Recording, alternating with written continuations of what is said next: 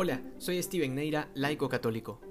Hoy la Iglesia en varios lugares del mundo celebra la solemnidad del cuerpo y la sangre del Señor, también llamado la fiesta del Corpus Christi, y digo en varios lugares porque hay otros que lo han celebrado propiamente el jueves después de Pentecostés.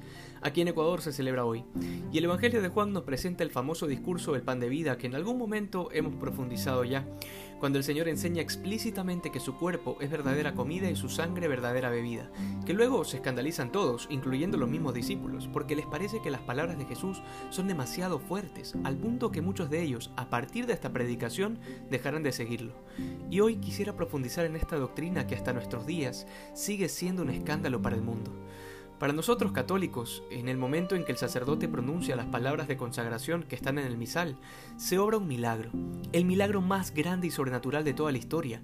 Toda la substancia del pan se convierte en la substancia del cuerpo de nuestro Señor Jesucristo y toda la substancia del vino en la substancia de su sangre. Y a este hecho sobrenatural que sucede en cada misa, la teología la ha llamado transubstanciación.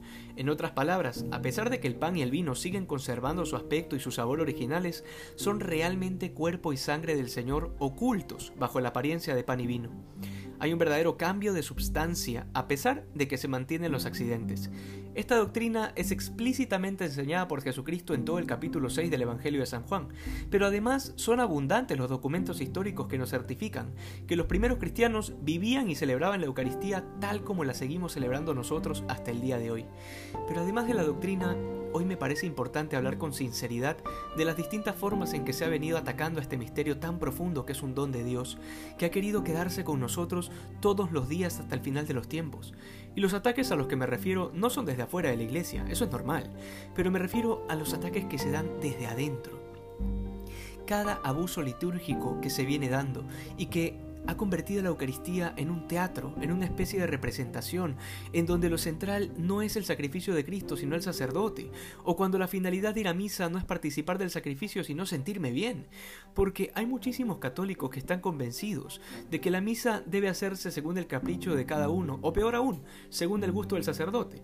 Por eso tal vez en algún momento te habrás topado con la desagradable experiencia de algún sacerdote que ha creído tener mayor autoridad que la iglesia, y entonces han empezado a improvisar las palabras palabras de consagración, o los prefacios, o las oraciones, y estas cosas litúrgicas de las que te hablo hoy, no te vayas a engañar creyendo que son para curas, porque son realidades propias de nuestra fe y de la solemnidad que celebramos hoy.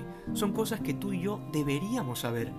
Es justamente por falta de formación que hay católicos que en plena misa les parece súper natural conversar, contestar el teléfono, mascar chicle y todo este tipo de cosas que no se atreverían a hacer en algún evento social donde les exigen hacer silencio y guardar respeto. Pero esto solo quiere decir que para muchos católicos la misa ni siquiera llega a categoría de evento social, y es una verdadera pena.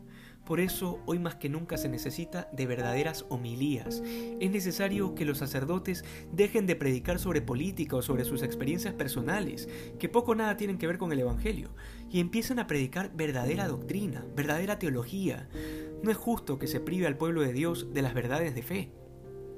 Recuerdo a un gran sacerdote, profesor del seminario mayor, que decía, nosotros los curas hemos estudiado tantos años, tanta filosofía y teología, pero todo ha sido para poder pronunciar bien las palabras de la consagración. En eso se resume todo nuestro sacerdocio. Que el Señor nos conceda poder profundizar lo que se dice en cada misa, que en verdad este es el misterio de nuestra fe, que anuncia la venida del Señor, que hoy seamos más santos que ayer. Dios te bendiga.